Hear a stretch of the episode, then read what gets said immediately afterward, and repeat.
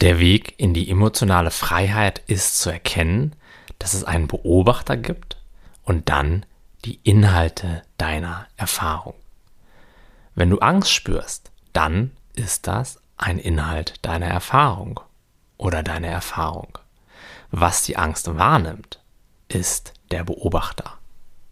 Und Leid entsteht, wenn das Bewusstsein für den Beobachter verschwindet und wir nur noch mit der Erfahrung identifiziert sind.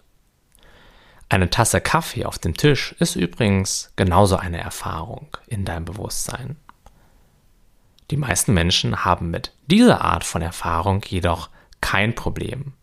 Niemand würde sich mit der Tasse Kaffee auf dem Tisch verwechseln.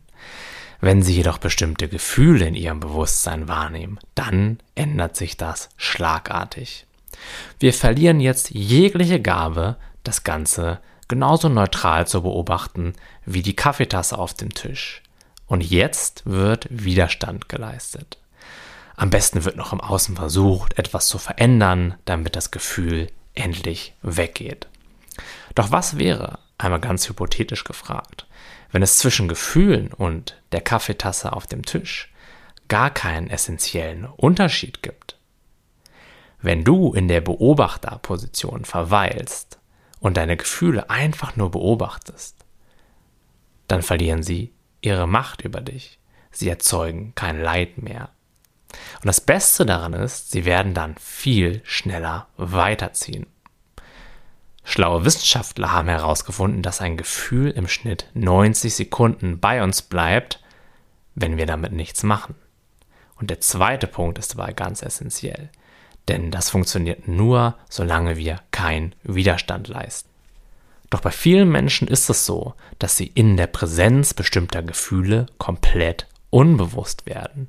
Sie verlieren die Beobachterposition und heben das, was da gerade passiert, absolut aus der Proportion. Sie identifizieren sich damit. Sie sagen, es ist mein Gefühl und ich muss jetzt dagegen etwas tun. Sie kämpfen dann mit jeder Faser ihres Körpers gegen diese Empfindung an, weil sie irgendwie entschieden haben, dass genau diese Empfindung jetzt nicht in Ordnung ist. Dabei machen wir täglich tausende Erfahrungen, die uns vollkommen egal sind. Die Kaffeetasse auf dem Tisch ist dann nur ein Beispiel dafür. Genauso sind das Geräusche, wenn ein Auto vor unserem Fenster vorbeifährt oder der Wind in der Baumkrone rauscht. Wir könnten uns genauso gut etwas von diesen Erfahrungen heraussuchen, absoluten Widerstand dagegen leisten und darunter leiden. Und vielleicht kennst du das ja auch.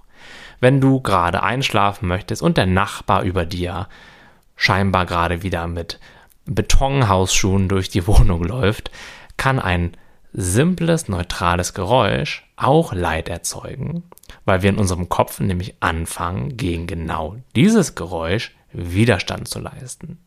Der Mechanismus dahinter ist genau der gleiche, wie wenn wir gegen unsere Gefühle Widerstand leisten und dann darunter leiden.